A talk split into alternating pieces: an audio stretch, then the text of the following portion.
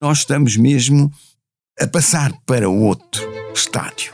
E, e, qual vai ser o outro estádio? A robotização?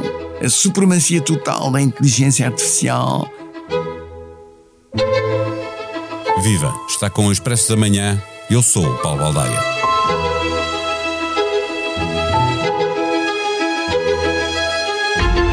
Na conversa com um dos grandes pensadores do mundo, começamos a semana a falar da ecologia, do perigo de extinção da espécie humana. Fechamos a semana conversando com José Gil sobre a influência do digital nas nossas vidas e, sobretudo, sobre o domínio da inteligência artificial. A vida atual encerra uma série de desafios com os quais temos, por vontade própria ou por imposição da realidade, de nos confrontar. Nada pode ser dado como definitivo, mas parece evidente que a crise política global, onde cresce o populismo e ganham força os nacionalismos de extrema-direita, é mais conjuntural que a crise ambiental ou a revolução digital. O Expresso da Manhã tem o patrocínio do BPI. A igualdade de oportunidades pode mudar o mundo. O BPI é o patrocinador oficial das seleções e do futebol feminino. Banco BPI SA. Registado junto do Banco de Portugal sob o número 10. O José Gil eh, eh, dedicou alguns dos seus textos mais recentes a uma reflexão eh, sobre o que estava a mudar na nossa vida por causa da pandemia. dois anos e meio depois, olha para o que aconteceu e vê uma democracia mais fragilizada ou está mais otimista de que os efeitos da pandemia são possíveis de ultrapassar? Eu lamento mesmo, e lamento sinceramente, tenho muita pena que não possa ser otimista. Eh, eu, quando escrevi esses textos, vi até na pandemia e na, na maneira como uh, se abriu uma espécie de espaço público planetário. Uh, pararam, pararam os aviões, pararam, parou a economia, as alterações climáticas mudaram. Tudo isso porque houve uma espécie de solidariedade mundial Uh, diante da morte, eu tive aí, diz isto está a mudar, possivelmente. Uh, eu acho que não está a mudar as forças, as forças precisamente da tal ganância, da, da, da, da uh, formação cada vez mais, mais uh, acelerada de uma mentalidade uh, de esgotamento de, dos lucros, dos recursos do planeta para formarem lucros ilimitados. isso como ideal de vida uh, supremo. Uh, como acabar com isso? Que política e que políticos. Eu às vezes penso, por exemplo, no governo português. E digo, sim senhor, o governo português está muito bem, esfregar as mãos de contente, uh, porque as metas do Acordo de Paris quanto às alterações climáticas estão mais ou menos a ser cumpridas. Nós até não somos dos piores, pelo contrário dos países da Europa. Ah, mas isto chega, não pode chegar, não pode chegar. Porquê é que, porquê é que o, o, o, governo português não, não vai alertar de maneira original, diferente, que marca uma diferença, alertar para a, a, a urgência e o perigo climático que vai condicionar toda a ordem de dimensão política, social, económica, psicológica, comercial, transportes, tudo vai estar dependente. E porquê é que ele não faz qualquer coisa? Porquê é que não. Uh, e, o que se anda. O, o bom, uh, e digo, bem, não é possível, estou, estou a, a sonhar. E eu, estava a lembrar-me de, de, um, de uma outra intervenção sua a, a propósito da subjetividade uh, tradicional e a subjetividade digital. Perguntar-lhe se não está a acontecer aos governos eh, ou de viver em prol dia aquilo que está a acontecer ao ser humano individualmente, como diz eh, o professor? É possível. É possível. E possível que haja mesmo uma, uma, uma eh, interferência direta das, da, da, da adesão ao digital na, na própria, digamos, entre aspas, digitalização da política. Uh, que, que me parece estar, estar a acontecer. Uh, isso aí é muito difícil uh, caracterizar a subjetividade atual, uh, influenciada pelas pelo digital e pelo numérico, porque nós estamos mesmo a passar para outro estádio.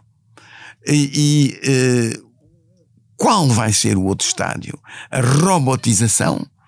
A, a, a, supremacia total da inteligência artificial a, relativamente àquilo que nós tradicionalmente chamávamos a intuição a intuição dos corpos, das, das, das dos espíritos, da, da subtileza. Da, e eles vêm dizer, mas a subtileza já está nos computadores. Não está. Ah, mas quem é que vai lutar por isso? Elites intelectuais, sonhadores, criadores, escritores, ah, pintores, etc. Hum, ah, o que é que eles contam na sociedade atual? Nas forças, na relação de forças para o poder. Qual é o poder que eles têm? Diz-nos que um sujeito vive hoje numa bolha, num tempo que é apenas aquele instante, eh, perdendo os limites do corpo e do espírito, as novas tecnologias, o telemóvel, de uma forma particular, estão a desumanizar-nos? Estarão, mas como eu acabo de dizer, eh, eh, isto é capaz de ser provisório, porque uh, há muita gente que está em desacordo total com essa afirmação. Dirá, não, o, o, o, digital, os telemóveis, pelo contrário, eles uh, provocam uma, uma, uma, uma uh, um encontro físico cada vez maior entre as pessoas. Portanto, uh, uh, os telemóveis, longe de fecharem uma pessoa dentro de uma bolha, não provocam encontros. As pessoas depois deixam e, e nunca as virtuais, pessoas... no mundo virtual. Ah, eles dirão que não é um mundo virtual, mas eu pergunto-me se, o que, se eles sabem realmente o que é o mundo não virtual. A subjetividade de que estávamos a falar é o conflito entre estas duas realidades que nos causa eh, stress, depressão, burnout. Estou, estou a citar um texto seu também, e, e, para lhe perguntar como é que nós saímos daqui. Não pode ser deixando.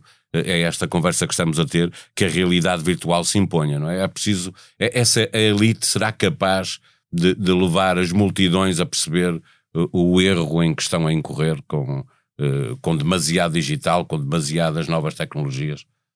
Uh, só será possível convencer quando se der a oportunidade de haver uma prática real que permita uma outra realidade uh, diferente da, da, da, da, comunicação digital, da, da, do amor digital, dos afetos digitais, uh, e que haja a possibilidade de, precisamente, de tirar a pessoa de uma vida totalmente digitalizada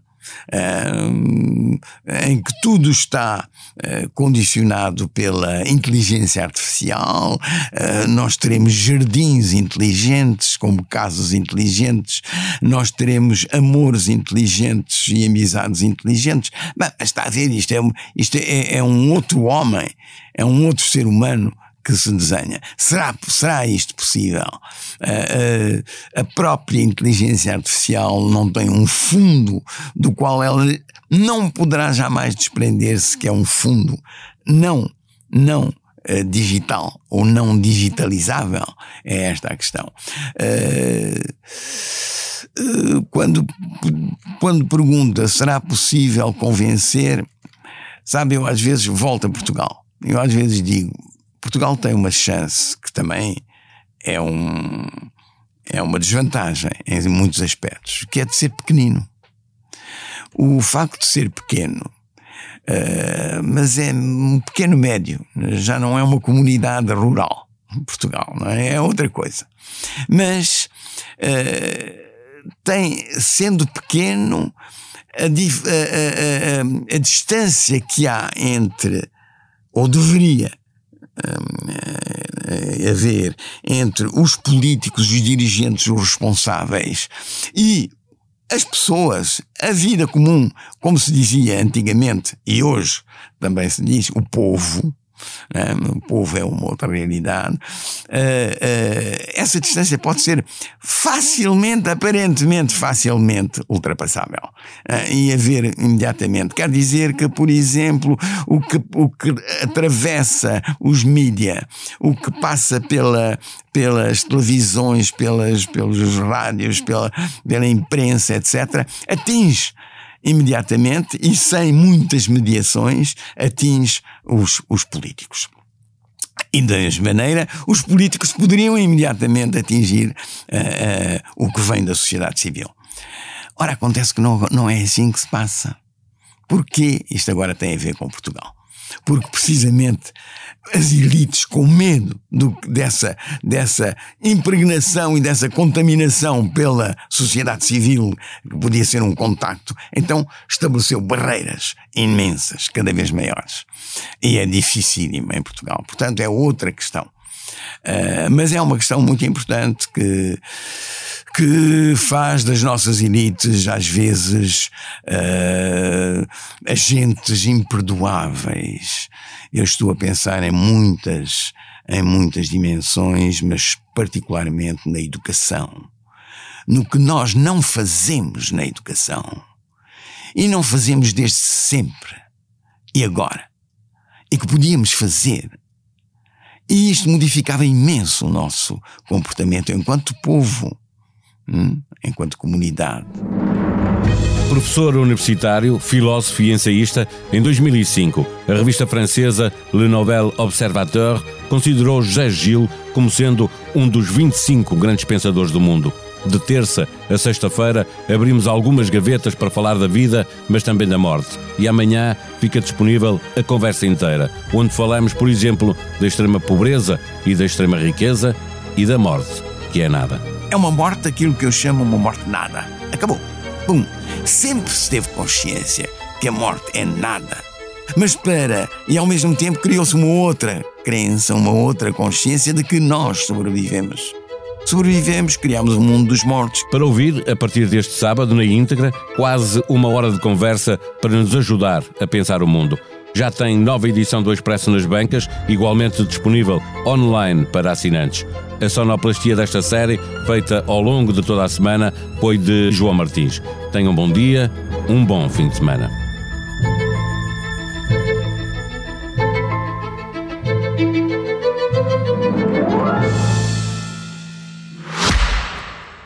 O Expresso da Manhã tem o patrocínio do BPI. A igualdade de oportunidades pode mudar o mundo. O BPI é o patrocinador oficial das seleções e do futebol feminino. Banco BPI SA. Registado junto do Banco de Portugal sob o número 10.